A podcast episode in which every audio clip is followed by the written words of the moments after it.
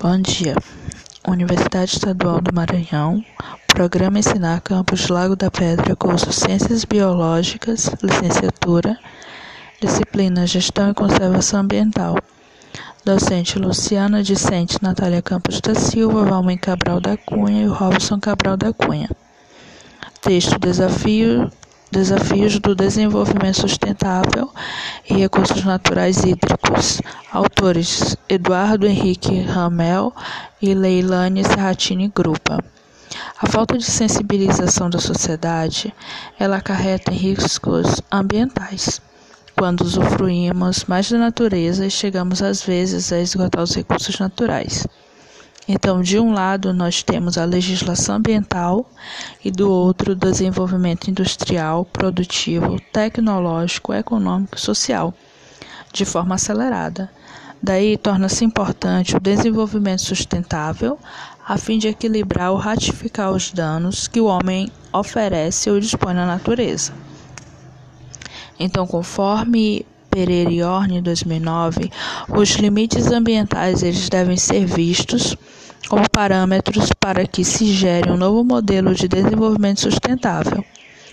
Esse modelo ele deve afastar a premissa de que o desenvolvimento sustentável se resume à simples economia de recursos naturais.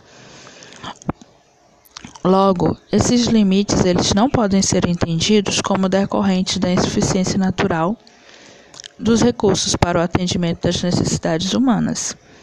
Eles devem ser entendidos na percepção de que a falta de tais recursos conduz ao indevido e destrutivo relacionamento do homem com a natureza, principalmente à produção de bens econômicos. Como dito anteriormente, então o texto dessa pesquisa ele tem como objetivo a análise científica do desenvolvimento sustentável e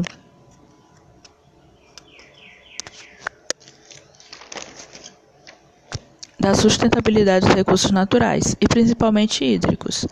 A sustentabilidade, por sua vez, ela vai mais além dos destinos da espécie humana, ou seja, ele, ela atinge é, a perpetuação da vida e o valor intrínseco da criação do mundo natural.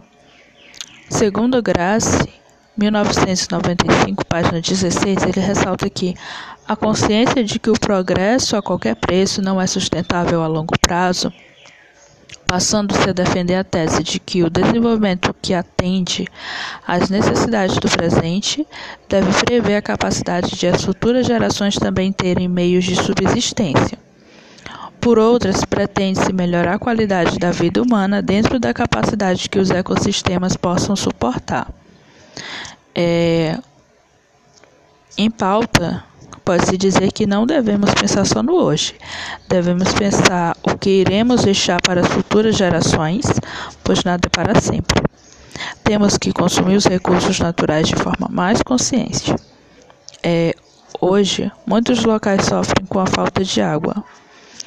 Outros é, já estão reduzindo o consumo de água para não esgotar este recurso tão precioso é, em determinadas regiões.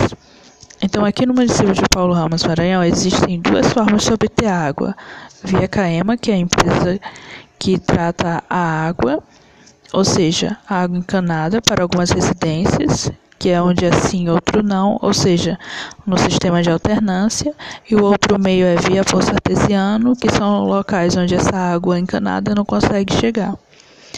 É, no município de Paulo Ramos temos um braço do rio Grajaú, que empresas utilizam para retirar área do rio para construção de casas, entre outros, e eles acabam por desmatar a área da encosta do braço do rio. Então temos esse exemplo é, clássico de degradação e redução do recurso hídrico do braço deste rio, aqui, que o nível da água ele é baixíssimo, exceto quando estamos em época é, do período chuvoso. A conservação do meio ambiente em crise tem sua origem a partir da efetivação do capitalismo e evolução industrial. Como expressa Campos Júnior, 2007, ele ressalta que o equilíbrio entre o desejado desenvolvimento econômico e a preservação da sadia qualidade de vida, a preservação do meio ambiente, leva atualmente todas as sociedades do planeta a uma mudança drástica das grandes referências que marcaram os modelos de desenvolvimento econômico. A degradação ambiental e o quase esgotamento dos recursos naturais exigem uma mudança das políticas globais e o estabelecimento de um novo para, é, paradigma tecnológico e econômico.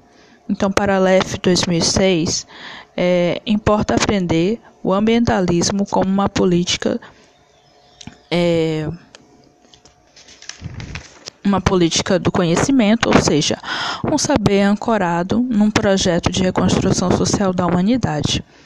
Segundo o LEF, a solução viável da crise ambiental não pode ocorrer por meio de uma gestão racional da natureza, mas deve ter como princípio a compreensão do conhecimento humano do mundo e a forma como esse saber é, se materializa na realidade.